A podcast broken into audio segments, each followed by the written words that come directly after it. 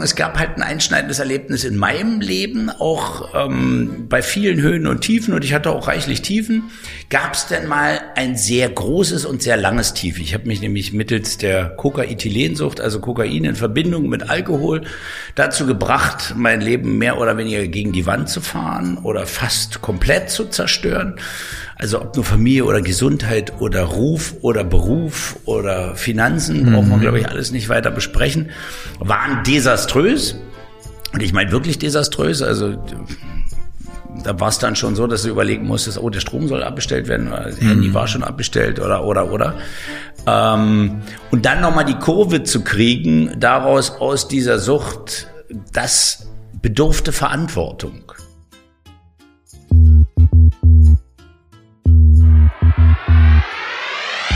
Willkommen bei Hauptstadt Podcast, dem Podcast mitten aus der Hauptstadt mit Wolfgang und dem Erik. Wir interviewen Unternehmer, Schauspieler, Politiker, Sportler, Stars und Sternchen und wer hätte es gedacht, auch echte Berliner Schnauzen. Ich glaub, ich werd bekloppt. Das muss ich mir jetzt mal geben. Wenn ihr keine Folge von Hauptstadt Podcast verpassen wollt, dann abonniert uns doch einfach auf allen Kanälen und vergesst nicht euren Freunden und eurer Familie davon zu erzählen. Hi Erik. Wolfgang, du bist heute so ernst. Irgendwie bist du so, fehlt dir die Lebens, das Lebensfrohe. Was los? Mir ist eine Leberwurst über die Leber gelaufen. Das ist ja witzig. Weißt du, wie das aussieht? Nee. Naja, das ist so, wenn man aus Versehen stolpert im Edeka. Ja. Und eine Omi mhm. über einen rüber stolpert und sie hat gerade eine, eine Schnittlauchleberwurst von der frische Theke in der Hand gehabt, ist damit auf mich raufgefallen und hat es quasi direkt auf mich raufgedrückt meine weiße Kordjacke. Mhm. Mein Tag war gestern gegessen. Also im wahrsten Sinne des Wortes Leberwurst war gegessen. Mhm. Und deshalb äh, ist mir eine Leberwurst über die Leber gelaufen.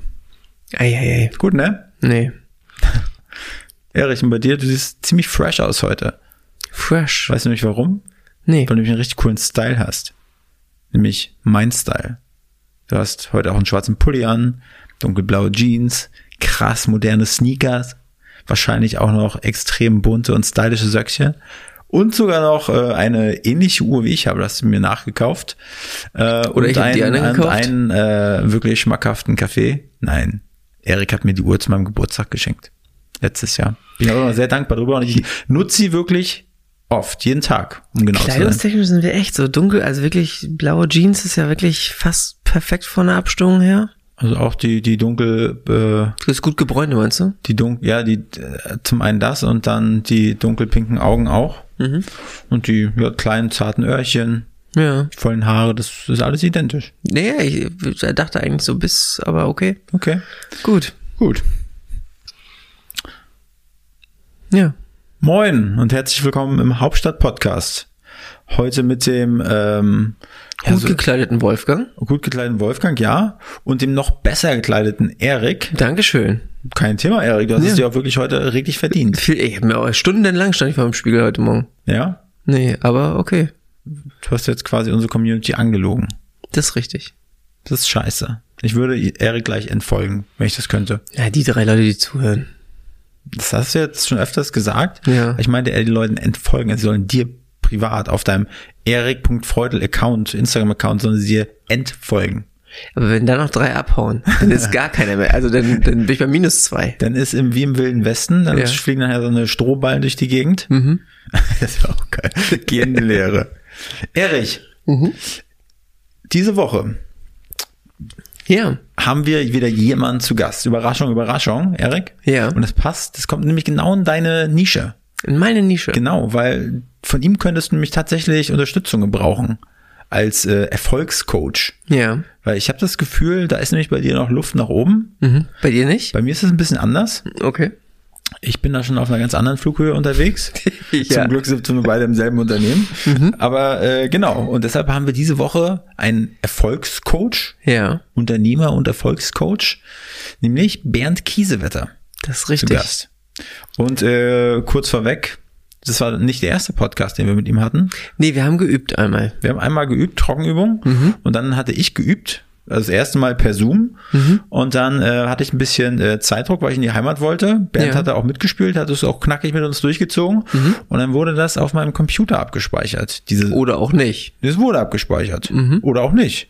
Oder auch nicht. Und äh, ja, irgendwie ist die Datei dann abhanden gegangen, gekommen. Durch einen ja, Löschteufel. Naja, wie auch immer. Ja. Das war so, wie es ist. Dann habe ich es Bernd gebeichtet und Bernd meinte, Jungs, gar kein Problem. Da merkt man, wie unerfolgreich ihr seid und wie unstrukturiert ihr seid. Kommt mal lieber mich äh, an Marina Lanke besuchen bei meinem, äh, meinem Unternehmenscoach äh, oder Erfolgscoach Schmiede. Äh, und ja, dann waren wir da, haben das nochmal live und in Farbe mit ihm gemacht. Ja. Das war ganz schön. Erik, was hast du da mitgenommen? Was fandst du besonders toll? Ähm, Bernd hat einfach starke Meinung. Also das ist halt Der heißt Carsten. Carsten. Spaß. Äh, nee. Also Bernd Kiesewetter äh, war beeindruckende Lage erstmal. Da direkt am Wasser. Das An der Havel, ne? Das war schon cool. Und man hat einfach gemerkt, ob jetzt nun in seinem, seinem Buch oder auch wenn man mit ihm spricht, hat halt einiges durchgemacht. Er war wirklich ähm, richtig erfolgreich als Unternehmer, dann ging es ein bisschen bergab, dann hat er sich wieder hochgekämpft. Er, ich glaube, er kann halt wirklich Leute beraten und das hat man auch gemerkt im Gespräch, weil er einfach alles miterlebt hat. Wirklich Höhen, Tiefen und ähm, es gibt ja so ein paar Leute, mit denen du dich unterhältst und äh, bei den meisten reichen so zwei, drei Stichpunkte, dann sind sie leise und er steckt in seinen Themen halt drin. Er hat Meinung zu allem, er hat, äh, macht sich Gedanken, ähm, selbst reflektiert, also war mega beeindruckend. Ja, finde ich auch. Ähm, auch politisch gesehen und andere Themen war ich dann ein paar Mal da, ja, Hat halt ich nicht mehr mitreden. Meinung, Ja. muss man nicht immer übereinstimmen damit, aber es ist gut, dass man einen meinungsstarken Ja. Gegenüber hat, der für, für was steht. Richtig. Das finde Ja. ich gut. Genau, aber dieser äh, äh, Podcast wird diese Woche ausgestrahlt. Das ist nämlich unser Gast. Und ähm, Erik, was mich ja eigentlich immer brennend interessiert und heute noch viel mehr, so richtig lodernd. Ja. Erik, wie war deine Woche? Ja, Weltklasse. Ähm, 10. Februar ist ja so ein, viele Grüße an unsere Buchhaltung. Das ist doch an Zukunft, unsere oder? Steuerberaterin. Ist äh, so ein Tag, wo man buchhaltungstechnisch viel abgegeben haben muss. Ja. Und der hat meine letzten beiden Tage so ein bisschen beeinflusst, weil da war doch noch ein bisschen Stress, da einiges zu machen. Ja. Grundsätzlich war die Woche aber sonst gut. Ich war im Legoland Berlin, in diesem Discovery Center oder wie es heißt. Und das war, war cool. Da warst du mit deinem Sohnemann, ne? Ja, richtig. Und dann habt Haben ihr Autos gebaut, durch Chancen gejagt und Ja. ähm, bisschen optimiert und hier und da. War richtig Spaß gemacht. Aber das war doch eigentlich so, ihr habt euch ja aufgeteilt in der Familie. Da ist ja, Ja. quasi so ein großes Erdbeben einmal durch die Familie gezogen. Richtig. Und hat Frau und Mann, äh, Tochter und Sohn voneinander getrennt abgespalten. Ja. Und hat äh, ja quasi euch in Teams, in einzelne Lager aufgeteilt. Richtig. Und dann gibt's einen, war, gab's einen Girly Day und einen Boys Day. Ja. Und du hast es ziemlich gut gefeiert, ne? ich fand das mega, ja. Deine Mädels haben auch ziemlich viel Spaß gehabt, hattest du erzählt? Ich denke auch. Ja. Ja. Und dann seid ihr nachher am Ende des Tages wieder zueinander gekommen, habt gemeinsam gegessen Mhm. und habt einen tollen Tag verbracht. Würde ich auch so sagen. Herrlich. Ja. Erich, aber du hast doch aber diese Woche auch ein bisschen an deinem, an deinem Blog geschraubt, oder? Äh, ist richtig. Also der ist ja wirklich ähm, sehr vernachlässigt worden in letzter Zeit. Wie kommt's? Keine Zeit. Viele Ideen und ich könnte viel mehr machen. Ja. Aber mir fehlt einfach wirklich ein bisschen die Zeit. Und Struktur? Äh, habe auch drei Stellen auf dem äh, auf meinem Blog offen. Also Ja. wenn da jemand Lust und Zeit hat, mich zu unterstützen, Gutes, Stellenausschreibungen? ja, Mhm. ähm, da würde ich Unterstützung nehmen. Und ähm, aber diese Woche geht das erste Mal Newsletter raus. Ich sammle seit jetzt gut einem Jahr. Da haben sich auch ein paar irgendwie verloren. Was ist denn ein Newsletter? Also es heißt nicht Newsletter, weil das ist ja so negativ behaftet, sagen unseren Kunden ja auch, sondern es ist Eriks Funkspruch, wo ich jetzt Achtung. wo ich jetzt eigentlich wöchentlich darüber berichten möchte, was wir hier so machen, kurz nochmal Podcast hören und was sonst so wichtig war und ob es einen neuen Artikel gab. Hat ein Funkspruch dann auch zwangsweise was mit Mäusekot zu tun? Das ist eine gute Frage. Ich denke eher nicht. Nee? Nee. Kurz, lang, kurz, lang, Mäusekot? Hm. Nee? Gut. Erich, ähm, Und bei dir? schön, dass du fragst. Danke, dass Ja, du dich für gerne. mein Leben interessierst. Mach ich nicht, aber ich muss ja so tun hier. Können das auch überspringen und gleich in die Folge. Ja gut, dann ähm, Ab in die Folge. nein, los geht's. Achso. Äh, ich habe Heimatbesuch gemacht. Ich war in Good Old MacPom. Äh, brechen wir doch ab. Ich weiß ja nicht, ob du das noch kennst. Kenn ich. äh, und da war ich zu Besuch, hab Papa besucht, Mama besucht. Mein Bruder ist auch dazu gestoßen, haben wir zwei grandiose Abende verlegt, äh, verlebt. Mhm. War ich ein bisschen spazieren im Schlosspark Fixlust. Aber dann äh, haben wir ähm, Geburtstag gefeiert von Sven. Mhm. Und der hat ja ein Häuschen gebaut mit seiner Frau und haben auch einen Sohn. Und die wohnen in Neustadt-Lewe. Echt jetzt? Also in deiner Heimatstadt. Okay. Äh, genau. Und wo da, so in der Nähe vom, vom Flughafen. Ja, reden wir dann nochmal drüber. Flughafen, Airport, so, ne? Das ist ja dieser, der große Airport. Mhm. Ja, dort. genau, richtig. Genau, Boeing, Außen, Außenstelle Berlin. Boeing 747 und so landen. Ja. Und äh, genau, und da haben wir Geburtstag gefeiert und sind dann äh, so gegen 19 Uhr meinte er, hey Jungs, ihr habt doch Hunger, wir müssen noch Essen abholen aus Larsch. Da ist ein Restaurant in, in Larsch, so ein Steakhouse. Ja. Und da hatte, hatten wir dann äh, ja, Essen abgeholt. Und du weißt ja, wie unsere Verbindung mit Larsch so ist, ne? Mhm. Da haben wir ja gute Erinnerungen dran. Da haben wir auf jeden Fall ein bisschen die Beine geschlottert, Ja. weil ich dachte, vielleicht Immer noch. ja, würden Sie mich jetzt, weil wir haben schon öfters mal über Larsch gesprochen, Ja. habe ich gedacht, na ja, vielleicht ist das nicht so gut angekommen. Dass wir die immer so eine Schublade, Schubladen denken, hatten wir ja vorhin auch gerade. Ja. Äh, aber das wollen wir ja gar nicht, wir sind ja open-minded. Aber genau, habe ich gedacht, dass wenn mich da jemand Nicht in erkennt, alle Richtungen. könnte das vielleicht ein blaues Auge für mich bedeuten. Ja. Aber war nicht so, zum Glück. War nicht so. Naja, und dann haben wir schön bei Sven gefeiert. Und dann, als beim Essen, gab es einen schönen Kroketten, äh, Hähnchen, Brust und Schweinemedaillons mit Speckbohnen. Mhm. Ich habe keine Speckbohnen gegessen, weil mit Bohnen kannst du mich jagen. Ja. Und dann hat er, äh, habe ich, habe ich auf einmal so einen Helikopter gehört und hat die ganze Zeit dort ein Helikopter ist über über Neustadt äh, ist über Neustadt geschwebt. Ja. Und das war richtig äh, spannend zu zu äh, mitzubekommen. Ähm, dass einfach zwei drei Stunden ist dieser Helikopter da so lang geflogen. Haben die Lascher dich doch gesucht? Pff, nee. Und äh, dann ist Sven dann raus, ist ja der Herr des Hauses, ne? Und hat dann geguckt, was dann da so ab ist, äh, was dann da so abgeht, wollte dann vielleicht dem, dem Hubschrauber oben signalisieren, dass er sich verpissen soll, wir wollen in Ruhe essen. Ja. Aber da haben schon die ganzen anderen Nachbarn auch draußen gestanden. Das war, die haben sich so, wie sagt man so schön, gewundert. Ja. Gewundert, verschränkte Arme und gewundert, was denn da so abgeht. Und gesagt, ich rufe da gleich in der, in der, in der Zentrale an und frag die mal, was der Scheiß hier soll. Ich will schlafen. Ja. Äh, da hat sich doch eh wieder bloß so eine, so eine, so eine alte Oma irgendwo verirrt aus dem Altersheim, die sie jetzt wieder suchen. Ach, Wolfgang. So haben sie, so haben sie gesprochen. Das habe nicht ich gesagt, Ja, sondern so haben sie okay. gesprochen. Und Gut gerettet. im Endeffekt war es auch so. Am nächsten Tag gab es hat Sven eine Pressemitteilung ähm, vorgelesen, eine Pressemeldung.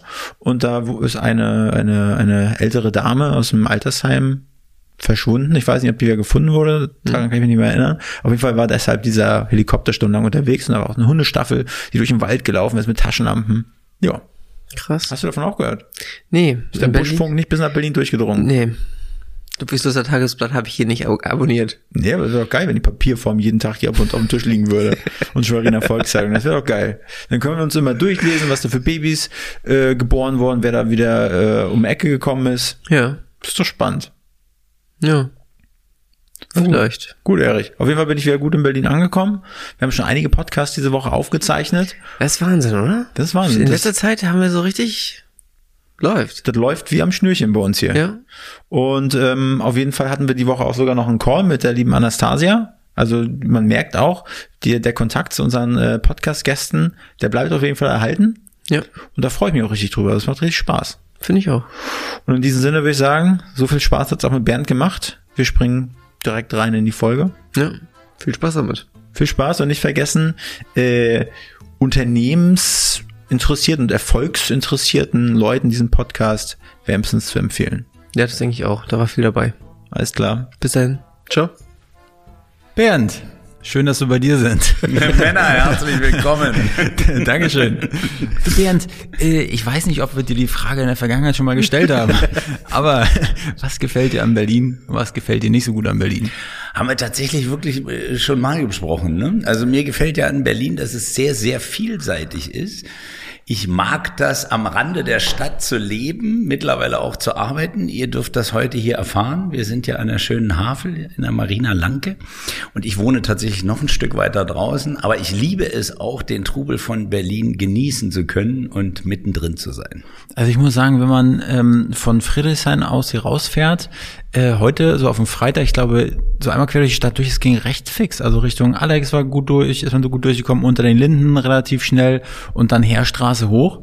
Und dann hast du schon die, äh, die, die Havel irgendwann gesehen. Und äh, ich habe gedacht, geile Lage hier. Richtig schön. Hier kann man sich das äh, vorstellen zu arbeiten. Man kann es aushalten. Ja. Ich wollte früher immer am Kurfürstendamm arbeiten, habe ich auch realisiert und äh, wollte auf dem Land leben.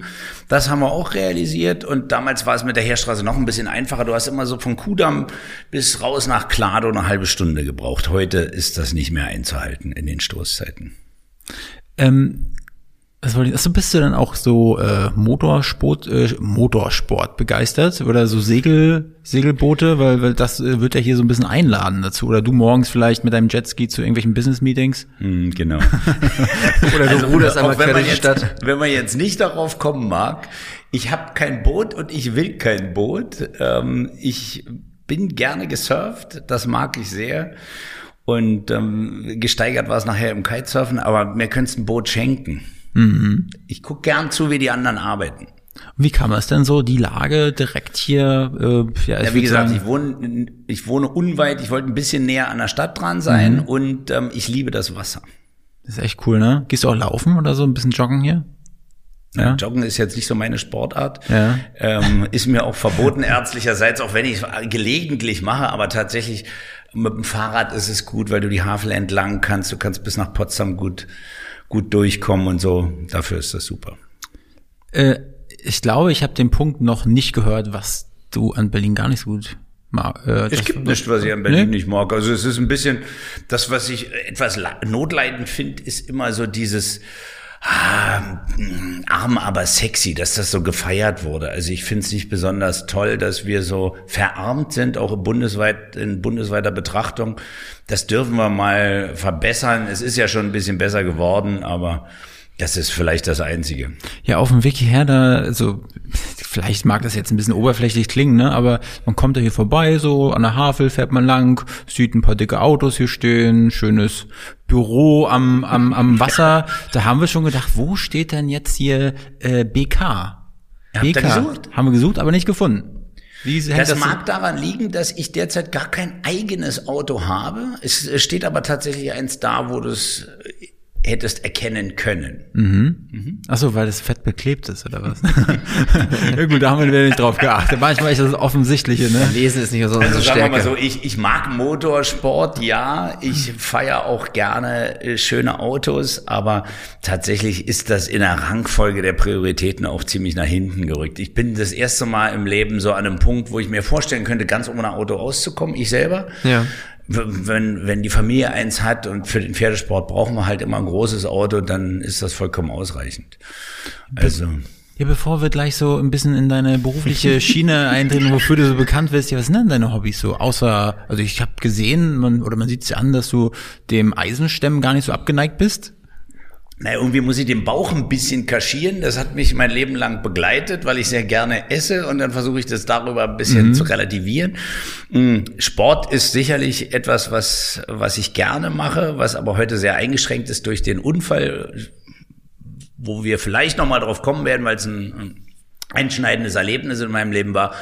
Ähm, ansonsten fahre ich gerne Fahrrad, bin gerne in der Natur. Ich habe einen Hund, mit dem ich jeden Tag draußen bin. Ich habe eine Familie. Meine Kinder sind mittlerweile zwar erwachsen und äh, trotzdem prägt mich das Familienleben. Mein Sohn ist im Springreiten, im Sport unterwegs. Da sind wir als Familie auch eingebunden, da ich als Coach dann auch ein paar Sportler irgendwie an der Seite habe und so ist das alles kombiniert. Insofern ist die Zeit gut ausgelastet, neben Lesen und was man sonst nicht noch alles Aber hast du ihm zum Springreiten gebracht oder hat er dich dazu gebracht? Nee, nee, nee, nee, ich hatte mit Pferden gar nichts zu tun. Also man muss dazu wissen, ich hatte Angst vor Hunden und ich hatte Angst vor Pferden sowieso. Also Pferde konnte ich gar nichts mit anfangen.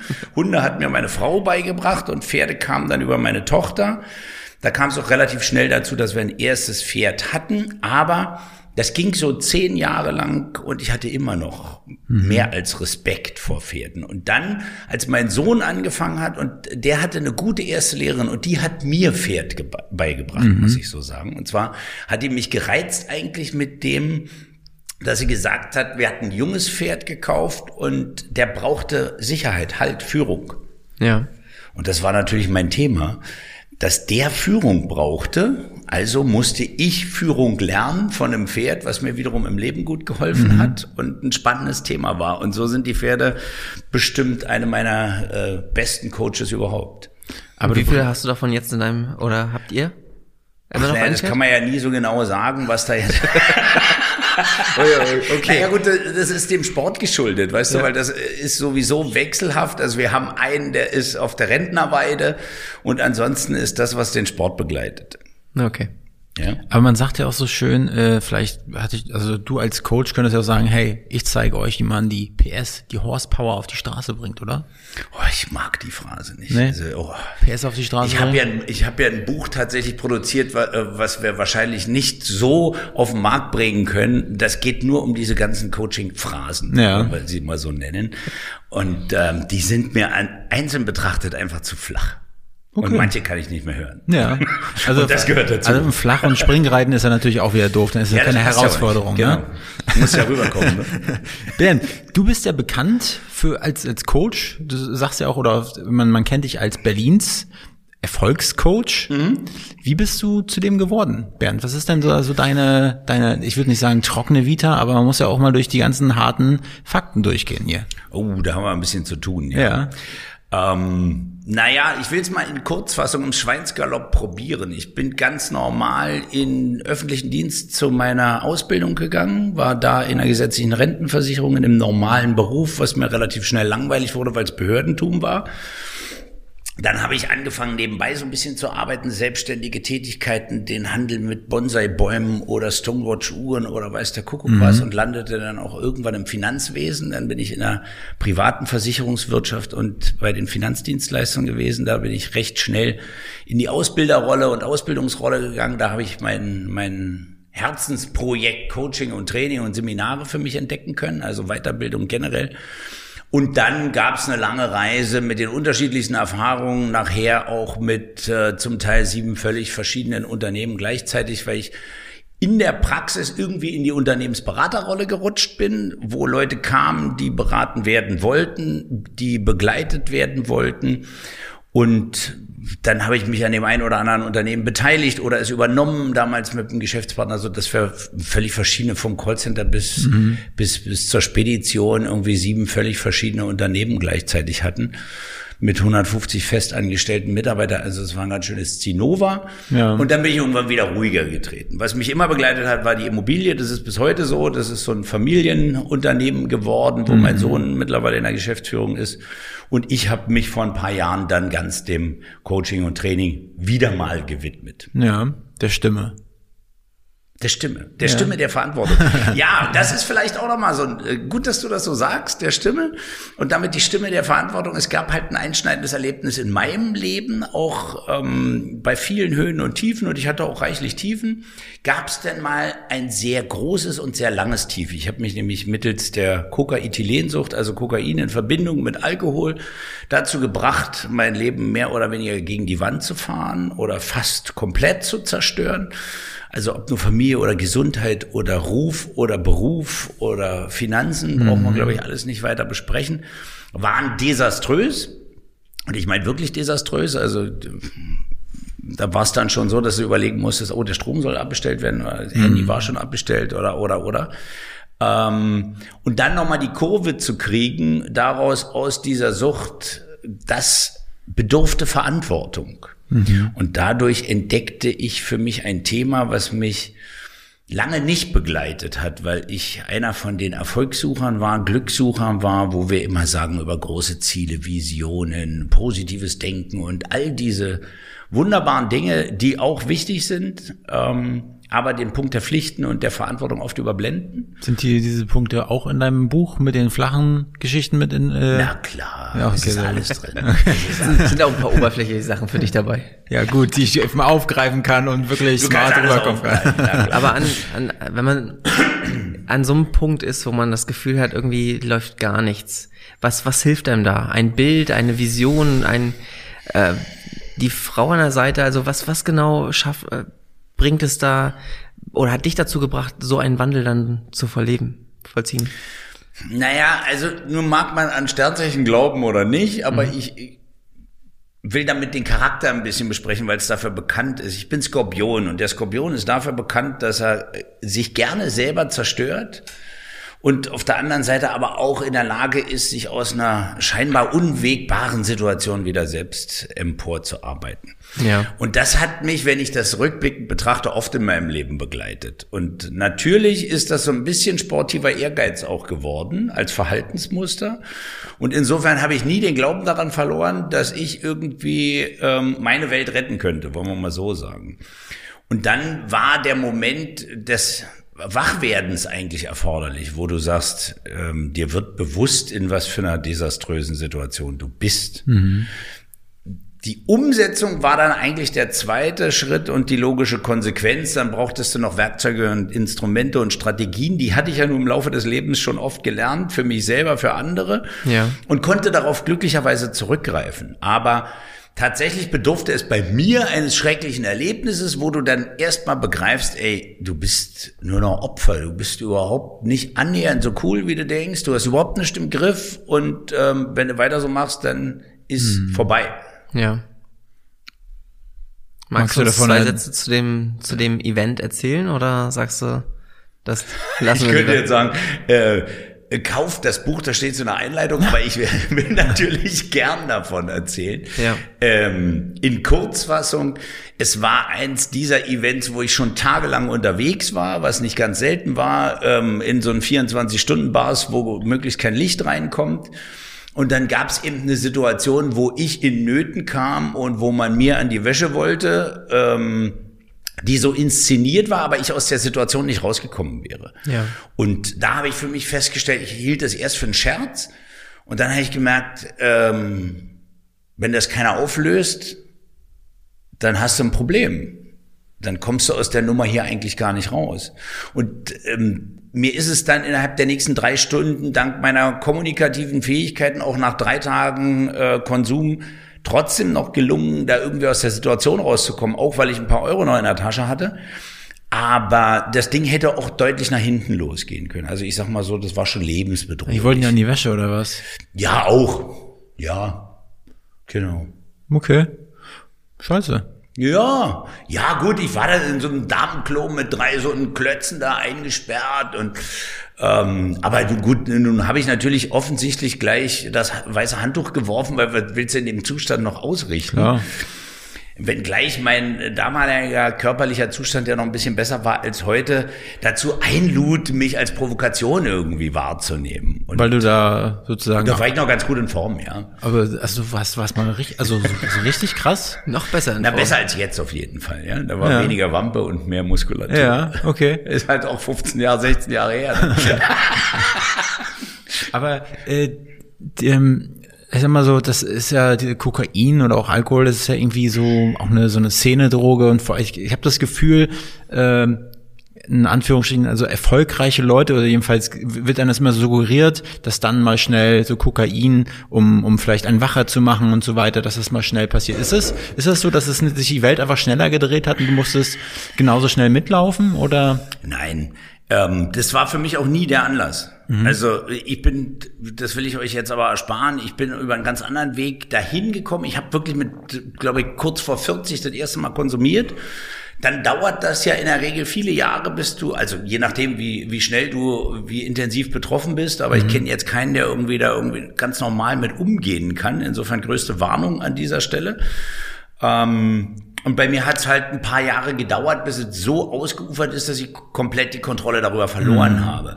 Ich habe aber nie das Zeug als Leistungssteigerung genommen, sondern für mich war das so ein, eine andere Welt und ein Abschotten und Abschalten. Das Mhm. ist bei den wenigsten, aber ich hätte nicht arbeiten können. Ich kann mir bis heute nicht erklären, wie Menschen damit irgendwie Operationen durchführen können oder so. Mhm. Ähm, weil auch in dem Fall war ich so exzessiv, wie ich im, im Leben generell bin, dass es dann eben so viel ist, dass du schon wieder so viel konsumierst, dass du Alkohol brauchst, um überhaupt wieder eine ruhige Hand zu haben. Dann hast du wieder den- zu viel Alkohol, dann brauchst du wieder Kokain und ähm, Aber Zwerge werfen hast du nicht gemacht. bitte? Zwerge werfen, wie bei Wolf of Wall Street.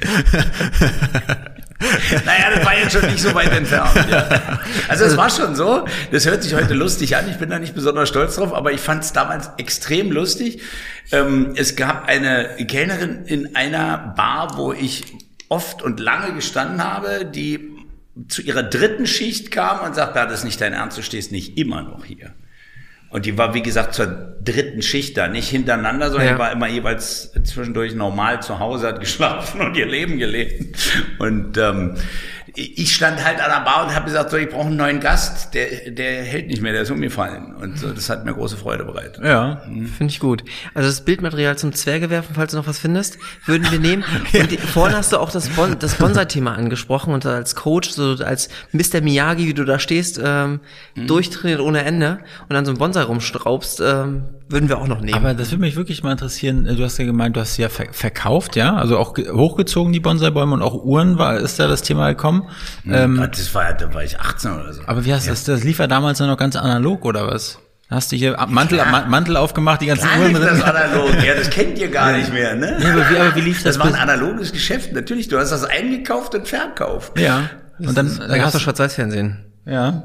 Und hast du äh, Flyer verteilt oder wie lief das damals? Oder hast du ein kleines Könnt Ladengeschäft? ihr euch nicht mehr vorstellen, wie ein Handel funktioniert? Also kennt ihr noch Geschäfte so Ja, in der ja, Stadt? doch, klar, ja, so, sowas gibt's auch. Edeka. Ne? Ja.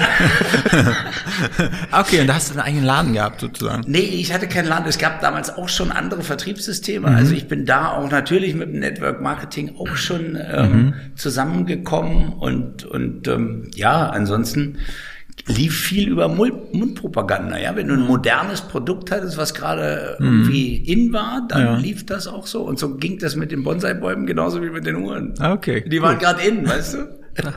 Mantel auf. Ja, Drei, vier, fünf Schlemi, genau. Geschmuggelte Wagen. ja, Autos habe ich auch verkauft. Aber das ist auch gut. Na gut, aber dann hast du dich ja aus dem, den Kahn aus dem Dreck gezogen. Den, Ja. wie, wie, wie, wie, wie war das für dich? Also du wurdest wachgerüttelt, dann Ja. auf einmal konnte die Rechnung nicht bezahlt werden, äh, Strom hattest du ja, hattest du ja ge ge gebracht. Aber, Du, so, so niedlich wie du das sagst, Ja. war das nicht, weil ich bin Familienvater. Ja, ja, und, ich- äh, ich- hatte zwei Kinder, Ja. ich habe schon lange und viel Verantwortung gehabt. Ja. Und es war so eine Art Doppelleben, sag ich mal, weil ähm, viele, mit denen ich spreche, denken dann immer, ich war total in allen Bereichen verantwortungslos. Es war eben lange so, dass ich zweigleisig gefahren bin. Ich bin dann ein paar Tage abgetaucht und Mhm. habe mich abgeschossen und habe mich der dunklen Seite gewidmet, wie ich immer zu sagen pflege. Und dann habe ich wieder mein normales, solides, spießiges Leben geführt. Mhm. Und ähm, die dunkle Seite wurde halt immer größer und ich immer unmächtiger. Und dann kam der Punkt, wo ich meine Ohnmacht erkannte und da, was für mich das Schlimmste im Leben ist, ist zu erkennen, dass ich keine Macht mehr habe, sondern dass ich eigentlich gesteuert bin von irgendwas anderem oder irgendjemand anderen und mir jemand sagt, was, was ich machen muss. das Und kann ich nachvollziehen. ja, das ist für mich, deswegen konnte ich auch immer nur in der Selbstständigkeit arbeiten nach der Behördenzeit. Ich habe zwei, dreimal probiert als Angestellter, das geht nicht gut mit mir. War das denn so, dass du dann äh, sozusagen an diesem Punkt alles, äh, auch deine Selbstständigkeit komplett verloren hattest und von Null anfangen musstest? Oder dadurch, dass du Na, dieses null wäre geprahlt. Okay, Ja? okay. Ein bisschen, ja, drunter. ja, deutlich drunter. Ja. Also ich war aber auch mehrfach im Leben pleite, also da mache ich gar kein Hehl draus.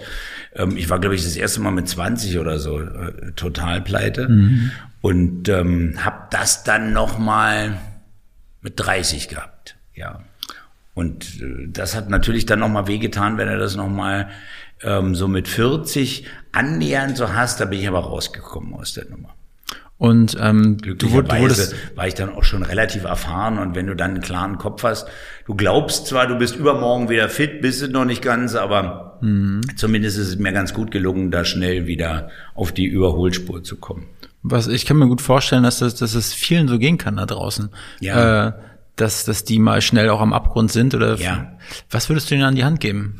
Das ist der Grund tatsächlich, und es geht jetzt nicht darum, die Buchwerbung zu machen, aber das ist der Grund, warum ich dieses Buch geschrieben habe, weil ich gesagt habe, pass auf, ich habe so viel Sachen, das ist ja nur jetzt nur ein Ausschnitt, den wir wollen auch nicht auf alle eingehen, aber ich habe so viel Müll auch erlebt und das Glück gehabt, und ich sage jetzt wirklich bewusst das Glück gehabt, weil ich genug Energie mit auf den Weg gegeben bekommen habe und auch die guten Seiten des Lebens nicht nur aus dem Fernsehen kenne, sondern tatsächlich schon aus dem Elternhaus, dass ich genug Kraft hatte, da wieder rauszukommen und auch wieder auf vernünftige Füße äh, stellen zu können.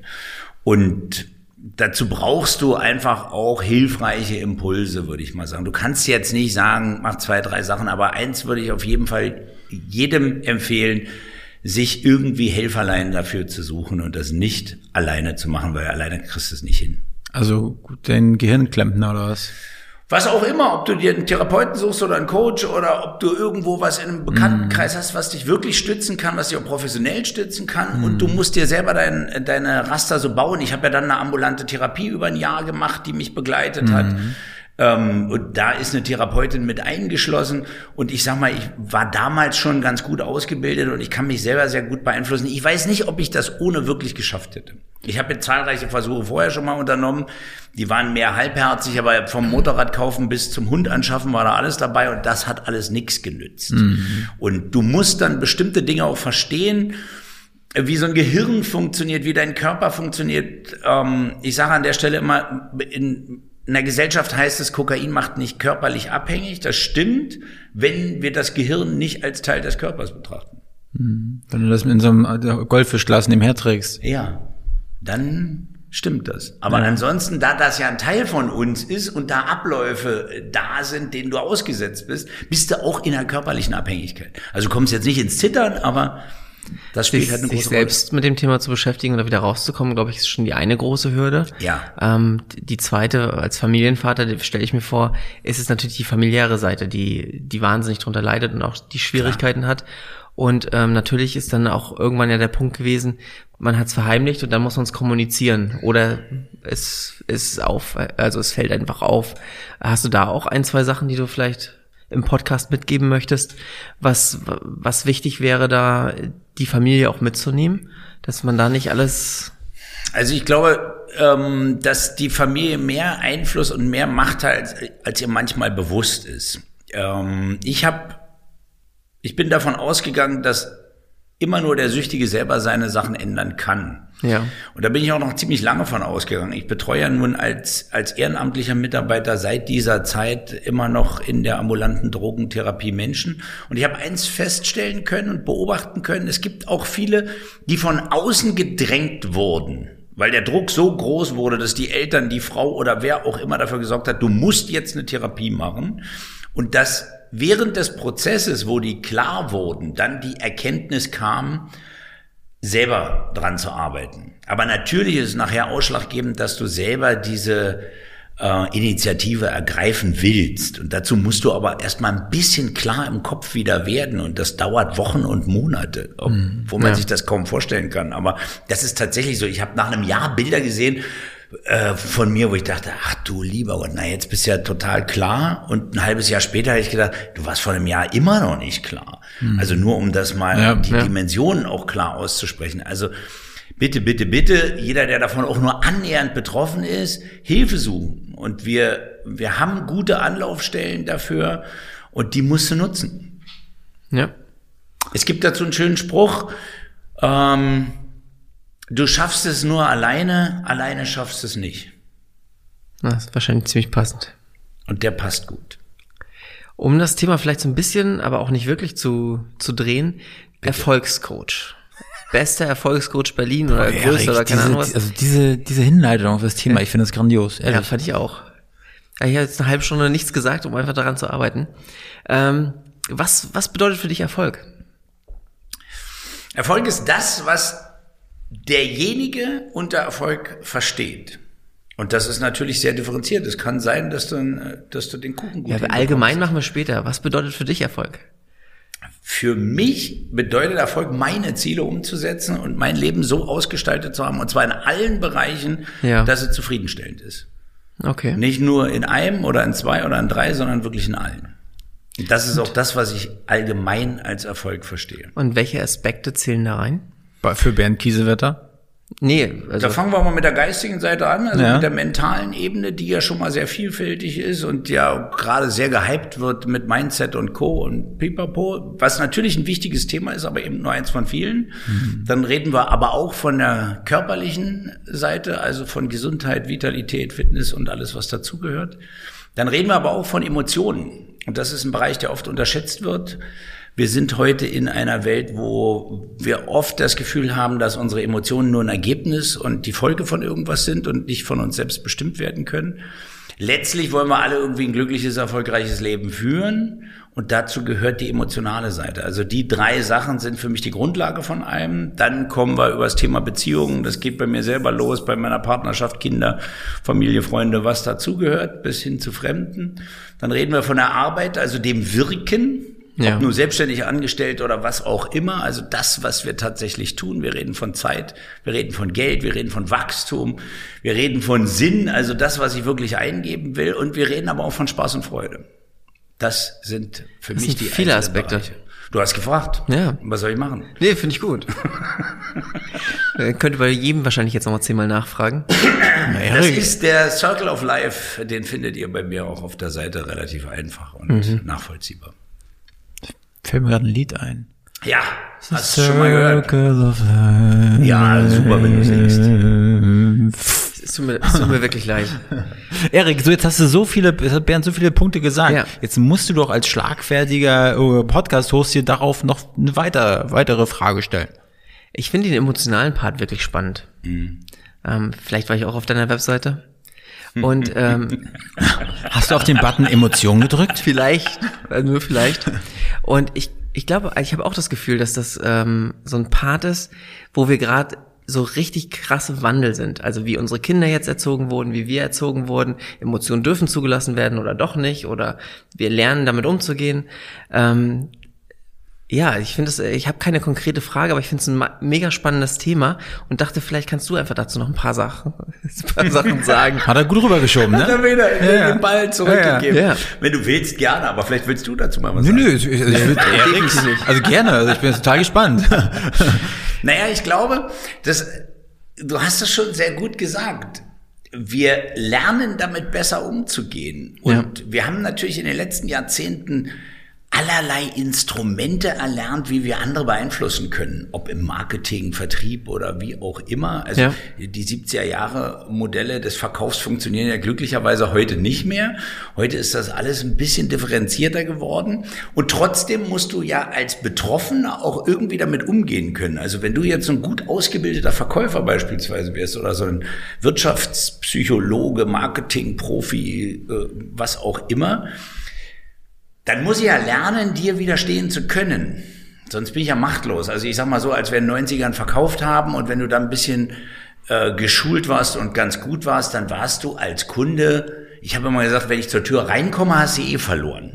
Es denn, es passt jetzt nicht. Ja. Aber das hat sich dann so ergeben, das geht ja heute glücklicherweise nicht mehr so einfach. Na, wenn ich mit meinen Vorwerkstaubsaugern da vor der Tür erstmal Ja, Tür das so ein putze, Modell. da geht ja, ordentlich ab. Genau. Und Damals war das wirklich noch so, dann haben die den Teppich dreckig gemacht, ein Stück sauber gemacht und dann Ja. musstest du das Scheißding ja schon kaufen, weil der Rest sonst nie sauber und die haben war. Genau, aber, und die dann haben hast noch eine Jacke aufgemacht, zwei Bonsai-Bäume, vier genau, Uhren. Genau. nee, nee, und die haben gesagt, guck mal aus dem Fenster, Omi, und dann haben sie einen sauberen Teppich noch hingelegt. Staubsauger hat mich tatsächlich auch gereizt, habe ich nie gemacht, aber ich habe Mobiltelefone verkauft von Tür zu Tür. Weil ich habe immer nach einem Produkt gesucht, was ich mal von Tür zu Tür verkaufen Aber kann. da Ich wollte brauchst- mal Hochhäuser so rauf und runter. Aber da brauchtest du doch den, den Lastwagen für, für die großen Mobiltelefone, oder nicht? Nö, du hast ja die Verträge geschrieben. Ah, okay. Also die ersten waren ja echt recht. teuer, das Ja. waren ja so ein riesen Dinger. Ja. Und die wurden dann zugeschickt und da kostet so ein Gerät noch 3000 Mark. Also es waren D-Mark-Zeiten, kennt ihr wahrscheinlich nicht mehr. Aber, Mhm. Doch, doch, doch. Ja. Ich habe damals auch noch in D-Mark Zigaretten gekauft.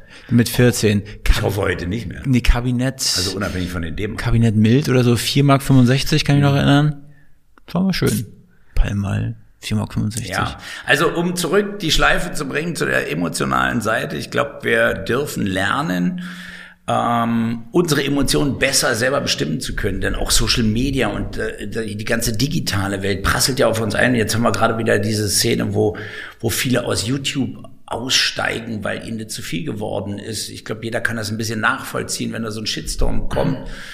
Ähm, meine Tochter hat das mal sehr schön gesagt, die wollte, hätte gerne irgendwie so einen Kanal gemacht, hätte auch ein Händchen dafür gehabt und hat zu mir gesagt, nee, Papi, ich kann damit nicht umgehen, wenn ich diese Art von Kritik kriege, mit der du nicht arbeiten kannst. Und ich muss sagen, für mich als Erwachsener hat es auch was gemacht. Die ersten Sachen, die ich so auf Facebook gemacht habe, wo dann so ein bisschen Widerstand kam, wo du denn in die souveräne Erklärrolle kommst und das vernünftig irgendwie abfedern willst, da kommt aber nichts Vernünftiges zurück. Ja, total. Da kannst du gar nichts machen. Also du kannst das Ding löschen und fertig. Aber das macht trotzdem was mit dir. Und das hat ja was mit unseren Emotionen zu tun. Und das haben wir in allen Bereichen des Lebens und damit müssen wir lernen, umzugehen.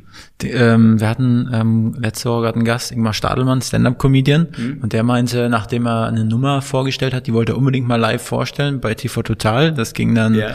äh, in eine ganz besondere Schublade. Und danach hat er 23 Morddrohungen auf dem Tisch gehabt. Also in seinem, in seinem Postfach bekommen, auf Facebook, glaube ich. Ja. Und dann hat er alle 23 Morddrohungen mit allen Leuten hat er geschrieben, hat gesagt, okay, dann ich kann jetzt nicht mehr machen, ich gehe da mal proaktiv drauf zu. Und er konnte das, glaube ich, außer mit Zweien sozusagen alles friedlich lösen. ja, aber auch die, die Ja, aber es ist Wahnsinn, ne? Genau, was also, er, sich damit beschäftigen zu müssen, ja. ist doch schon krass. Und was er auch gesagt hat, naja, früher hätte sich keiner hingesetzt und einen Brief geschrieben und sagt, ja. ich bring dich um. Ja. Aber jetzt ist es halt so, dass man einfach, ach, den, den Namen mal nebenbei, wir haben jetzt gerade Werbeunterbrechung, dem könnte ich mal so einen Spruch irgendwie zukommen ja. lassen. Und, und dabei ist ihnen auch egal, ob ihr Klarnamen, eine Zeit lang war es ja dann immer nur so, dass die Leute ohne Klarnamen das ja. gemacht haben. Das spielt, spielt scheinbar überhaupt gar keine Rolle mehr. Nee. Wo, ich will noch mal ganz kurz zu dem Emotionalen zurück, zu so einem Halbsatz. Ich finde es total spannend in, äh, in der Erziehung mich auch daran zu erwischen, zu, regelmäßig zu sagen, du brauchst jetzt nicht weinen. und das ist ja genau dieser Punkt, wo ich mich vorher nie mit beschäftigt habe. Naja, einfach mal der Kleinen zu sagen, hey, pass auf, du bist gerade traurig, weil ich verstehe das, es ist okay, dass du traurig bist, es ist auch okay, dass du weinst. Das ist einfach so in meiner Erziehung überhaupt nicht so gewesen, sondern mhm. das ist halt, was, was glaubst du, bedeutet das für uns und für die, für die nachkommenden Generationen? Weil das ist ja eine ganz, ganz andere vielleicht labilere, vielleicht besser aufgestellte, vielleicht erwachsene ähm, Gesellschaft, die danach kommt. Glaubst du, es wird hat einen großen Einfluss? Na klar, du hast es ja gerade schon gesagt. Im Prinzip brauchen wir ja immer die Extreme, um dann irgendwie einen Mittelweg zu finden. Klar. Das haben wir mit der autoritären und antiautoritären Erziehung schon erfahren, mhm. dass das dann doch nicht so funktioniert hat und dann brauchen wir irgendwie einen gesunden Mittelweg. Ja. Und das mit den Emotionen ist ja ähnlich, so wie du deinen Kindern vielleicht heute sagst, ein Indianer kennt keinen Schmerz, weil du das noch mit auf den Weg bekommen hast. Oder Passiert mir nicht mehr, heulen, aber, oder genau. so die Richtung, so machen wir dann das Gegenteil, dann stellen wir fest, dass wir plötzlich alle irgendwie nur, nur noch ähm, ja. ich sag das jetzt mal so brutal, so eine, so eine Generation von Lappen sind, ähm, dass das auch nicht funktioniert und dann ja. brauchen wir einen gesunden Mittelweg, der sich daraus entwickelt. Aber das ist okay, also jede ja. Phase brauchen wir. Und wir sind gerade, wir bewegen uns gerade ins Extreme, dass jeder, jeder erstmal ein Lappen wird. Nö, das würde ich nicht sagen. Ich denke, wir sind da schon längst wieder raus. Okay. Also, das sind ja, ist ja jetzt auch nicht generell so, das muss ich man ja mal so sehen, aber ähm, wenn ich mich an meine Kindheit erinnere, da wäre jetzt undenkbar gewesen, dass du einem Mann zugestanden hast, dass er irgendwie eine feminine Seite zeigt. Ja. Ja, das ist ja glücklicherweise heute schon Bestandteil eines jeden Lebens. Wolfgang? Erik? Tja. Erik, ja. also ich, ich muss sagen, ich muss sagen, Bernd, äh, als ja. ich vorhin bei uns im Büro auf Klo war, ne, da kam ich ans Waschbecken und dann stand da keine Einzelheiten. Rasierschaum und ja. ein Rasierer und dann aus dem Rasierschaum äh, aus der Büchse hat noch ein bisschen was rausgeguckt und guck mal, wie äh, poliert Eriks Platte ist. Also der hat sich extra hübsch gemacht hübsch, äh, hübsch gemacht. Also Dem war das nicht scheißegal, wie er heute hier auf. Das finde ich gut. Ich ja. war extra beim Friseur. Ja. ja. Und ich? Ich habe nicht mal geduscht heute Morgen. Und, Und jetzt sagen wir mal, wer ist feminin? Ich habe tatsächlich auch noch äh, etwas nicht fertig gekriegt dadurch. Nur damit ich für euch hier so frisch bin. Ei, ei, ei. Das haben wir auch erwartet. Ja. Das können wir nicht wieder gut machen. Bernd, ähm, sag mal, Erfolgscoach. Ihr habt, ihr, habt, ihr habt mich hier so hingesetzt, dass ich so bestrahlt werde. Können wir dir in meinem helfen? eigenen Büro. Du kannst ja, ja erzähl, Erfolgscoach. Ein bisschen ja. höher rücken, dann stelle ich das Mikrofon ich hab den, Ich habe den, ich habe den nicht gemacht, den Titel. Der ist Ja. mir tatsächlich zugeflogen. Welche Ich Tat- mochte den Begriff ehrlich gesagt nie. Ich mag auch den Begriff Life- und Business Coach nicht. Ich mag die eigentlich alle nicht. Ich mag nicht mal Coach. Aber welcher Briefadler hat den denn vorbeigebracht? Das Radio Paradiso, da wo Okay. ich jeden Tag zu hören bin. Ja. Wie, wie, wie sind die auf dich zugekommen? Nee, die sind nicht auf mich zugekommen. Das habe ich schon gesucht. Also das wollen wir mal jetzt nicht machen. Aber ich habe das Buch geschrieben und wenn du so ein Buch schreibst, dann willst du es natürlich auch veröffentlicht haben. Und Ja. wenn du ein veröffentlichtes Buch hast, willst du auch, dass es irgendjemand kauft. Dazu muss er es kennen. Und dazu musst du irgendwie ein paar Medien bedienen. Ja. Und so bin ich zum Radio Paradiso gekommen. Und dann hast Hatte du, mein Buch dort vorgestellt. ja. Dann haben wir mal so eine Woche Impulse gemacht, weil das ganz gut passte. Und dann haben die gesagt, Mensch, das passt in unser Programm. Du bist eigentlich auch ein guter Typ. Dein Thema Verantwortung spricht uns auch an. Und jetzt machen wir das drei Jahre zusammen. War das denn so Impuls und danach erstmal Dauerschleife kaufen, kaufen, kaufen, oder? Ich weiß nicht, ob du die immer noch nicht kennst. Also ich meine, das zähle ich als gute Vorbereitung. Nein, nein, nein, Das nein. ist so eine Dein- Minute. Deine, deine ersten, deine ersten Spots meine ich. Ja, durch die, durch die du dann quasi so richtig Fuß gefasst hast in diesem Radiobusiness. Nochmal, es ist so ein Impuls Ja. für den Tag. Und da gibt's einen netten Hinweis. Ich hol ihn mal da raus. Hol ihn den mal da brauchst du raus, nicht, Erik. kommt Das, da scha alleine nicht das, raus. das schaffe ich schon, das schaffe ich schon ganz alleine, Erik. Dankeschön aber. Sehr, sehr gerne. Ähm, du hast ja bei den Sachen, die du machst, meist auch eine oder oft eine starke Meinung. Ist, ist Ist das so, ja? finde ich zumindest, ja. Okay. Ähm, Wo hast du das gehört, Erik? Ja, weiß ich auch nicht. Ich, ich hatte das Gefühl, ich hatte mich vorbereitet. Also beim Bei- letzten bei- bei- Gespräch, du meinst wo die bei so- Aufzeichnung nicht mehr da war, Du meinst bei so einem Impuls oder ging es was? auch relativ viel um die Politik und da hattest du schon eine Das Meinung. ist das neue Format, der Klartext. Ja, schön, Ja. könnt ihr mal ein bisschen drauf hinweisen. Und ähm, ist das für dich auch Verantwortung, also wirklich eine Meinung zu haben Fall. und dazu zu stehen? Natürlich.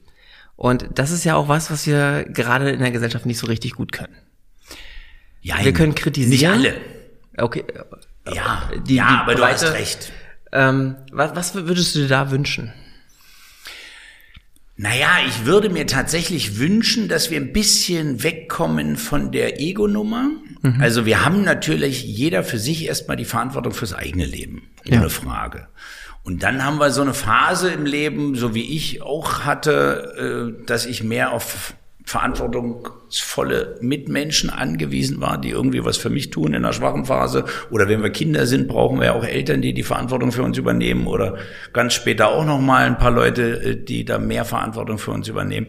Und ich glaube, keiner ist davor gefeit, dass er mal im Außen ein bisschen was braucht. Aber im Wesentlichen müssen wir Verantwortung für unser eigenes Leben übernehmen. Das kommt schon in unserer Gesellschaft oft zu kurz, wo wir sagen, äh, nee, das ist die Politik schuld, aber weil die Regierung das so macht, kann ich jetzt nicht so machen, weil mein Arbeitgeber das nicht eingerichtet hat, kann ich das nicht verwirklichen und so weiter und so fort. Das ist Punkt eins. Und Punkt zwei ist dann aber auch wiederum die Rolle von den Unternehmen, von der Politik und wem auch immer, die die wirklichen Führungskräfte sind, die Verantwortung ernst zu nehmen und die auch zu übernehmen und zwar nicht weit gedacht wie einen Stein werfen kann, sondern vielleicht auch mal äh, zu berücksichtigen, dass da noch mehr kommt als dieser Meter der ersten Entscheidung. Und das Ja. ist das, glaube ich, was uns am meisten fehlt. Wir haben es ja jetzt gerade wieder, da geht's ähm, mit einem Ruck nach der Wahl in eine neue Regierung in Richtung, wir schaffen es, Ökologie und Ökonomie besser zu vereinen.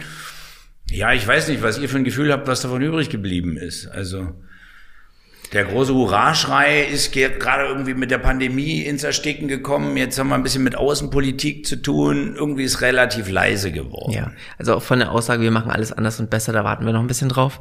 ähm, aber um, also ich, Politik ist halt ein spannendes Thema, was vielleicht nicht, nicht, nicht weiter Das wollen wir vertiefen nicht, sollten ne? Ach, guck an. Ja. Ja. Ähm, aber ich finde das Unternehmertum halt irgendwie super spannend. Ja, aber das ist zum Beispiel so ein Ding. Ja. Unternehmer, die sagen, äh, politisch will ich mich nicht äußern, äh, zum C-Thema will ich mich nicht Ja. äußern, es könnte mich Kunden kosten.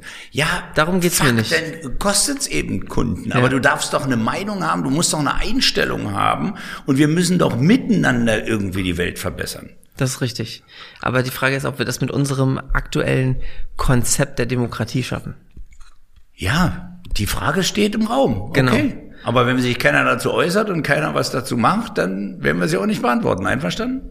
Erik, soll ich dich da jetzt wieder rausziehen? Nee, ich, also Ihr seid ja ein Dream Team, ihr beiden. Ja? ich, ich finde ich find Politik Politik wollen wir ausklatzen. Okay. wirklich, wirklich Ja, schwierig, Unternehmertum, weil ich komm. auch einfach da das Gefühl habe, ich bin nicht zu sehr im Thema drin. Jedes Mal, wenn ich mich in einem Thema verliere, Okay. ähm, ich könnte einfach nicht mitdiskutieren. Okay, dann gehen wir zu den Unternehmern. Okay, danke. Und ähm, was können deiner Meinung nach Unternehmer tun, um diese, diese Verantwortung für Gesellschaft, aber auch für Klima und Co. selbst zu tragen? Also brauchen die den Impuls aus der Politik oder glaubst du, dass sie es, dass sie es selbst schaffen können? Weil wir stehen in einem riesen Konkurrenzkampf mit der ganzen Welt bei den meisten Produkten, bei den meisten Möglichkeiten. Deutschland als Vorreiter finde ich immer, ja, super schön, aber grundsätzlich müssen wir halt auch wettbewerbsfähig bleiben. Naja, möglicherweise ist ja das genau unsere Stärke, da einen Wettbewerbsvorteil zu schaffen Ja. und eine Vorreiterrolle in Bereichen einzunehmen, die andere erst entdecken müssen. Ja. Und viel viel mehr Chancen sehe ich da tatsächlich auch gar nicht, als dieser Rolle gerecht zu werden. Die Politik kann natürlich nur Weichen stellen. Unterm Strich macht's immer der Unternehmer. Ich glaube, es ist zum Beispiel deutlich geworden in diesem ganzen Impfaufrufgeschrei, was vorher stattgefunden hat, irgendwie fast zwei Jahre lang. Ja. Und dann gibt's eine Aktion, wo sich ein paar große Unternehmen zusammentun. Ich glaube, zusammen gegen Corona oder zusammen fürs Impfen oder was auch immer das war. Und plötzlich haben wir eine Erhöhung der Quote um, weiß ich nicht, fünf, sechs Prozent oder sowas in dem Dreh. Also von dem Unternehmertum geht natürlich deutlich mehr Initiative und nachher auch Umsetzung aus. Und die Politik darf ja nur dafür da sein, die Weichen zu stellen. Die sollen ja nicht für uns äh, die Handlung übernehmen, oder? Das sollte so sein. Ja, also insofern ja, um deine Frage zu beantworten. Ich glaube schon, dass wir das schaffen und der Unternehmer hat gar keine andere Chance als Themen wie Nachhaltigkeit und, und, und Ökologie mit zu berücksichtigen, weil er morgen keine Kunden mehr hat. Also nehmen wir doch mal die junge Generation als Kundschaft. Die richtet sich ja nach der Orientierung eines Unternehmens schon. Die kaufen ja Sachen nicht mehr von Unternehmen, die dafür stehen, irgendwie ähm, Weltverschmutzer zu sein oder für Ungleichgewicht und Ungerechtigkeit auf diesem Planeten zu stehen. Die werden ja schon gnadenlos boykottiert, ohne da großen Aufruf zu machen, sondern das kommt einfach nicht mehr in Frage als Produktgeber. Ob für Dienstleistungen oder Produkte. Und insofern hat der Unternehmer gar keine andere Chance, als sich danach zu richten, wenn er Gewinne erzielen will und wenn er morgen noch Personal haben will, was ja auch ein Problem ist. Ja. Und wenn er morgen noch Kunden haben will, die was kaufen. Okay. Spannender Ansatz. Also, dass man es einfach sagt, die, man schaut einfach viel, viel mehr zu der nächsten Generation, die das schon vorlebt, als zu sagen, wir bleiben im jetzigen, wo wir, wo wir der Großteil der Kunden da noch nicht angekommen ist. Wir haben jetzt so einen Wandel zu einer Sinnorientierung. Also das haben wir ja immer mehr Sinn, Zweck, Werte, all das spielt eine große Rolle, ob in kleinen oder in größeren Unternehmen. Und das werden wir auch brauchen, weil im ersten Schritt müssen wir ja irgendwie Mitarbeiter haben, die morgen noch da sind. Ja. Wir haben jetzt ohnehin diese äh, Studie, wo wir ganz plötzlich feststellen, wir haben, wir haben nicht nur Führungskräftemangel, sondern Personalmangel generell. Das heißt, wir müssen irgendwie was dafür tun, dass morgen auch noch Arbeitnehmer da sind. Wie machen wir das? Wann hast du einen Arbeitnehmer? Es geht nicht alles nur über Geld, wie es immer heißt, sondern es geht ja auch über Unternehmensidentifikation, wo du sagst, ja, habe ich keinen Bock auf das Unternehmen, auf die Stimmung im Team, auf das, was die eigentlich machen. Also darüber kriegst du doch heute viel mehr Menschen in dein Boot und die sind dann wiederum Aushängeschild für die nächste Generation, damit ein neuer kommt. Ey, bei uns ist gut, zu uns kannst du kommen. Und wie kann ich mir das klassisch vorstellen? Du hast jetzt so einen alten Unternehmer, der sagt, ähm, ich bin Unternehmer, ich habe es immer so gemacht, also wirklich schon das ältere Semester und du konfrontierst ihn mit diesen Herausforderungen. Hey, schau doch mal in die Richtung, schau doch mal in die Richtung. Ähm, hast du jemanden, der sich um Nachhaltigkeit kümmert? Hast du jemanden? Ich kann mir vorstellen, dass der klassische Unternehmer das erstmal nicht hören möchte. Der schon ein bisschen. Ich glaube, die Zeit ist vorbei, dass das keiner mehr hören okay. will. Ähm, es ist ein bisschen befremdlich, mit einem, mit einem alteingesessenen Unternehmer Ja. über eine Sinnorientierung zu sprechen. Aber das klingt vielleicht auch viel größer, als es ist. Denn unterm Strich geht es darum, dass irgendwie alle das Gefühl haben, von der Reinigungskraft bis zum Vorstand, dass wir eine gemeinsame Ausrichtung haben und dass wir so ein paar Werte haben, die wir miteinander teilen, die wir ähnlich sehen. Und wenn wir das schaffen in einem Unternehmen, dann hast du natürlich auch eine ganz andere Ausrichtung. Ja. Und eine ganz andere Teammotivation und einen ganz anderen Einsatz und eine ganz andere Verantwortung jeder einzelnen Position. Und kommt sowas von der, von der Chefetage? So, so, eine, so eine Vorgaben? Oder entsteht sowas im Unternehmen selbst? Also in, in Teams? In, Meine also, Frage an dich als ja. Unternehmer. Wie soll das aus dem Team entstehen? Ich kann Impulse geben, dann Mhm. könnten wir Workshops machen und wir, wir, wir unterhalten uns drüber. Weil ich, Wie würde so ein Workshop zustande kommen, wenn du das als Team machst? ähm, also ich will mich mit dem Thema beschäftigen und entweder äh, es, und, was ich will, Ja. es müsste irgendjemand zulassen, dass du da einen Workshop Na klar, machst. zu, Ne? zulassen muss ich es natürlich. Aber die Sache ist, es können klare Regeln geben, die ich, die ich geben kann. Hm. Das kann aber auch ein gemeinsames Erarbeiten dieser Regeln geben. Ja, aber das muss ja jemand erstmal initiieren. Ja. Es musste ja irgendwann mal jemand initiieren, dass es ein Vorschlagswesen gibt in einem Unternehmen. Dass es überhaupt irgendjemand interessiert, dass ein Zettel eingeworfen wird, wo ein Verbesserungsvorschlag draufsteht. Ja.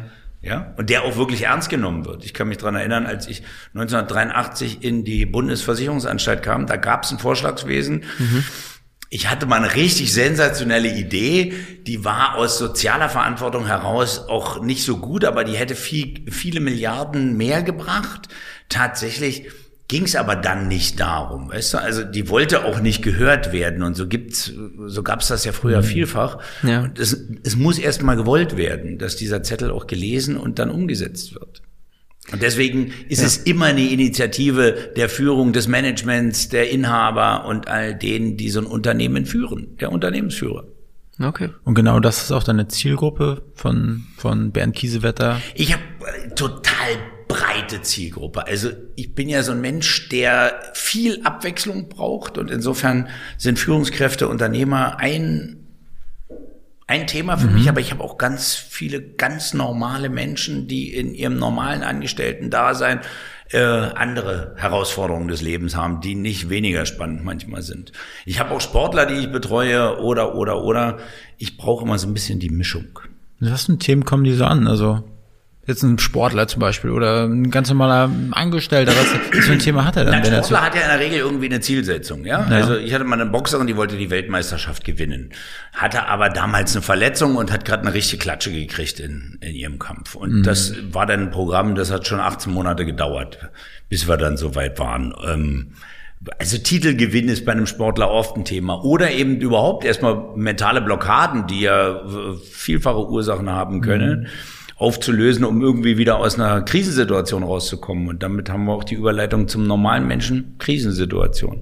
Und ob du nun gerade in einer Drogensucht bist oder äh, gerade eine andere Krise hast, oder eine unternehmerische oder eine finanzielle Krise, da gibt's ja wirklich ähm, vielfältige Möglichkeiten. und wenn man gern, äh, Ber- gern Bernd Kiesewetter äh, Buch, kriegt man auch Bernd Kiesewetter? Also kriegt man immer nur dich? Also wenn, wenn ich jetzt als Sportler zu äh, komme, ich dann kriegst du nicht bei mir, nee.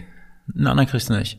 Und wie, wie, wie- wie sieht das, wie sieht die Zusammenarbeit mit dir aus? Also ist es oft auf einen langen, langen Zeitraum alles ausgelegt oder kannst du manchmal auch sagen, das ein, zwei Treffen und dann habe ich die Kuh schon vom Eis? Die meisten Dinge, oder hält sich die Waage? Wenn wir jetzt von Krisen sprechen oder kurzfristigen Zielen, die umzusetzen sind, haben wir ein kleines Paket, da sind wir manchmal bei zwei Terminen, eher bei drei, vier, fünf. Ähm, und dann war's das. Aber es gibt natürlich, wenn wir jetzt von Unternehmerbegleitungen sprechen, Programme, da bin ich schon mal ein Jahr oder zwei an deiner Seite, weil du die Dinge ja auch erstmal alle umsetzen musst und dann reflektieren und dann die nächsten Schritte gehen und, und, und. Und sich zwischendrin den Anschiss abholen, warum es nicht gemacht wurde. Das hat mit Anschiss nichts zu tun. Also Aber das ist natürlich bin ich jetzt nicht nur so ein ähm, Sonnenschein, der dir immer sagt, das ist ja schön, ach, ich streichel dich mal rechts und links, sondern du musst deine Hausaufgaben dann schon machen, sonst habe ich da auch keinen Bock mehr drauf. Ja. Ähm, da soll ja auch was bei rauskommen. Für mich zählen Ergebnisse. Und wenn nachher Resultate erzielt sind, die du dir selber gewünscht hast, dann ist doch das das Schönste. Und wenn du dann auch noch erkennst, dass ich ein bisschen was damit zu tun hatte, dann ist das für mich das Größte. Gibt's glaube- noch, gibt's noch so, so, so Wunschkunden, die du hast oder Unternehmen, mit denen du gerne zusammenarbeiten würdest? Also, ja, also im Endeffekt, Ja, tatsächlich. Ja, ja. Deswegen war ich gerade so ein bisschen schmunzeln, weil ich gerade überlegt habe, es gibt ja in Aachen ein großes Springreitturnier oder überhaupt ein Reitturnier und ähm, die Firmen, die in Aachen mit beteiligt sind, das sind ein paar Wunschkunden von mir, weil ich mir darüber die Kooperation mit Aachen erarbeiten möchte. Und das steht für dieses Jahr auf dem Programm. ja.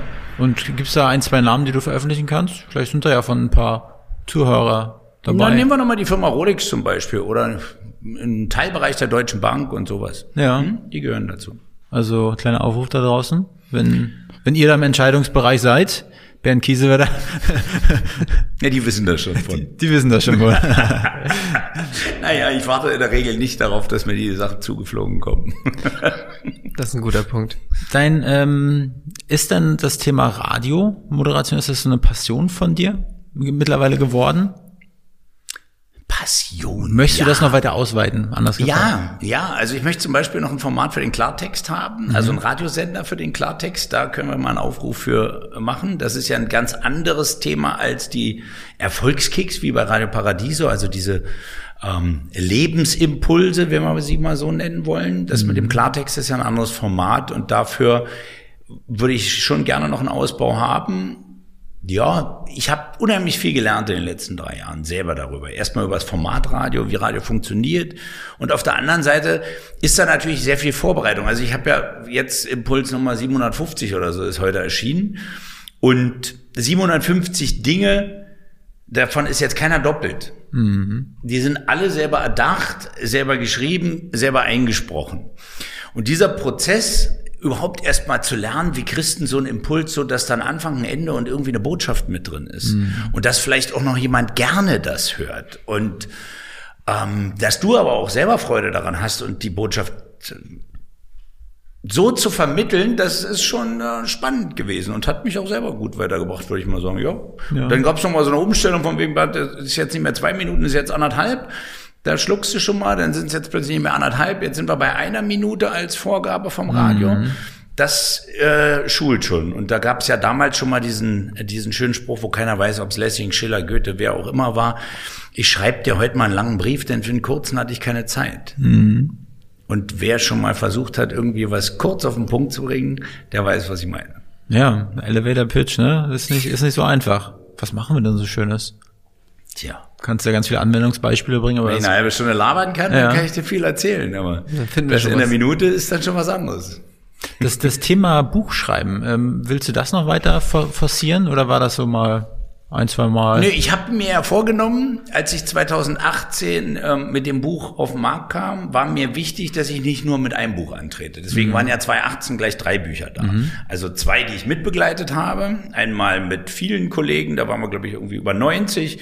Und einmal äh, eine ausgewählte Runde von 24 Leuten und dann eben mein eigenes Projekt. Und jetzt kommt gerade, ich glaube am 8. Februar ist Erscheinungstermin, kommt das nächste eigene, das ist die Ja-Sager-Republik, ne? Könnte ja meinen, dass der Podcast auf das Buch, mit dem Buch Ja, vollkommen ausgelegt wäre.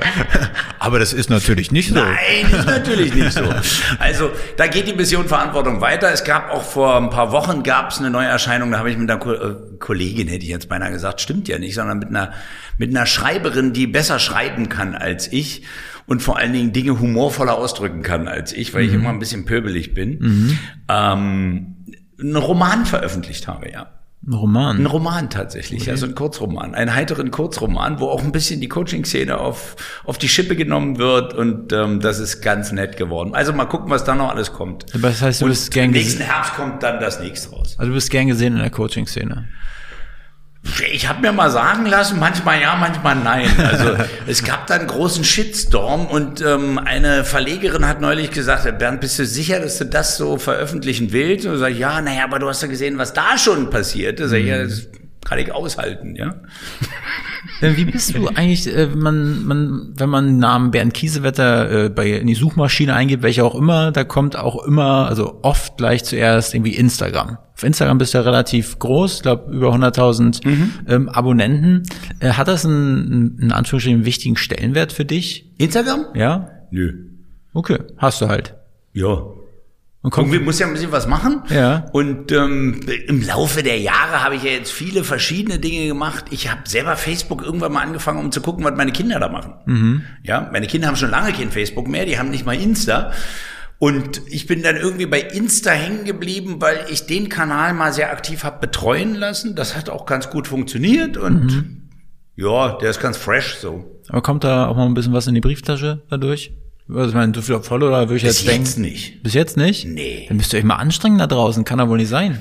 Nicht nur folgen, auch kaufen. Naja, was heißt, was heißt, na gut, du weißt ja nie, woher Ja. die Kundschaft kommt. Ja. Also das ist ja mit dem Radio genauso, ne? Also du kannst ja jetzt nicht sagen, der Kunde ist gekommen da Mhm. und da aus dem Kanal. Der hat dich vielleicht schon zehnmal im Radio gehört Mhm. und ist sich darüber gar nicht mehr bewusst. Der hat vielleicht sogar von dir irgendwas gelesen, irgendwelche Blogartikel oder hat dich auf Insta gesehen oder auf Facebook oder da oder dies oder jenes oder welches. Mhm. Also nachher irgendwo bringt die Wiederholung das, ne? Klingt gut. Ähm, du komm, also wir kommen ein bisschen aus dem Marketing, so manchmal. Manchmal. Gibt es- gibt es ich denn- bin Fleischer, Erik ist gelernter Fitnesskaufmann. Also wir kommen aus dem Marketing. Ähm, gibt es einen Kanal, der für dich gerade wirklich als, also wo du sagst, auf den möchtest du nicht verzichten? Radio, Radio. Bücher, sprechen und schreiben. Okay. Gut. Bernd, Ich würde gerne, ich beantworte das jetzt nochmal ein bisschen umfangreich, ich würde gerne wirklich nur sprechen und schreiben. Ich würde gerne, dass allen anderen Mist irgendjemand anders macht, inklusive der Social Media Kanäle. Natürlich mit meinen Inhalten, Ja. aber bitte nicht einen Knopfdruck davon selber machen. sprechen und schreiben heißt, Gesicht darf auch gezeigt werden beim Ja, Sprechen? Also das, natürlich. das geht. Ja, ja. Okay. Hast du auch ein schönes Gesicht. Ja, finde ich auch. Ja. Danke. Ben, wir sind ja hier, wir sind ja hier in Sp- Spandau, ne? Ja, Spandau. Gato, ja. äh, wenn ich jetzt nicht mit dem Auto hier wäre, oder wir, wo Ja. könnten wir hier in Spandau gut äh, einkehren und was trinken gehen zum Beispiel? Ein paar Tipps hier aus Spandau. Also, nun kenne ich nicht jede Ecke von Spandau gut, muss ich dazu sagen. Aber ihr habt natürlich was verpasst. Ähm, wir haben einen sehr, sehr guten Italiener direkt nebenan in Gato. Ich hab's euch gesagt, ihr habt den Namen rausgefunden, der war jetzt leider zu, ne? weil ihr zu früh wart. Ihr wart zum Frühstück und wolltet Mittag. Genau, richtig. Ähm, Namen müsst ihr bitte herausfinden. Mit Machen den wir. Namen habe ich es nicht so. Dann haben wir so das Übliche, was man so hat ähm, in, auf der Klador Seite und dann hört es für mich eigentlich auch schon mit den kulinarischen Gegebenheiten fast auf, hätte ich beinahe gesagt. Aber ich bin auch nicht der wirkliche Kenner. Doch, wir haben eine gute Burger, einen guten Burger. Bude hätte ich beinahe gesagt, aber es ist ein richtiges Lokal. Aber ansonsten gehst du, gehst du mal gerne ein Bierchen trinken oder da, seit deiner Zeit damals gar nicht mehr? Ist das komplett? Äh, Ich gehe schon in die Stadt und ich gehe Ja. was trinken. Bierchen gehört jetzt nicht dazu. Also ich trinke tatsächlich seit zehn Jahren keinen Alkohol. Ja. Ähm, nicht, weil ich keinen Alkohol trinken könnte, sondern weil es mir einfach zu anstrengend ist und ich die Klarheit lieben gelernt habe. Ja. Ähm, ja, natürlich gehe ich gerne mal in ein Lokal. Nun in den letzten zwei Jahren, wie ihr wahrscheinlich auch, weniger. ja, ein bisschen weniger. Außer wenn es schön leer drin ist, dann macht Spaß. Hey, Wolf- macht Wolfgang hat das sich- wirklich Spaß? Wolfgang hat sich nicht Also wir sind gestern aus Hamburg mit meinem Sohn zurückgekommen und wollten nur so auf der Raststätte irgendwie, haben wir zwei Raststätten angesteuert und da war schon so ein Totentanz, wo ich denke, oh, wenn Lokale so leer sind, das ist ja der Horror. ja. Bernd, jetzt müssen wir mal Klartext sprechen. Bernd, wen hättest du gerne als, als nächsten Gast bei uns im Hauptstadt-Podcast? Oh, So. Wen gemacht. hätte ich denn gerne im nächsten? Dieter Hallervorn. Aber den hätte ich selber gerne als Gast im Podcast. Aber würde ich gerne, dass ihr den habt. Ja, den werden wir mal anschreiben. Mach das mal. Ich mache das seit Dezember 2020 sehr regelmäßig. Ja. Ich weiß daher ganz gut, was gerade sein Programm ist. Also mal gucken, wer erster ist. Challenge accepted. Super. Gut. Bernd, bevor jetzt irgendwie die Sonne untergeht hier bei, bei dir äh, an der Marina Lanke und wir mit der Taschenlampe den Weg raussuchen müssen, sagen wir jetzt lieber mal Tschüss. Bernd, vielen, vielen Dank, dass du uns bei dir hier ähm, in, in, deinem, in deinem Reich äh, willkommen geheißen hast. Und ähm, ja, wir sagen Dankeschön, Bernd. ich danke, dass ihr da wart. Mach's gut. Und da draußen, also Radio Paradiso hören, äh, Bücher kaufen, lesen, äh, folgen und auch mal, wenn ihr Themen habt, buchen. Buchen. Buchen. Genau. Buchen hilft. Ja. Ja. Macht's gut. Ciao. Bis dann. Ciao. Diese Folge wurde produziert von NextGen Media, deiner Full-Service-Marketing-Agentur aus Berlin.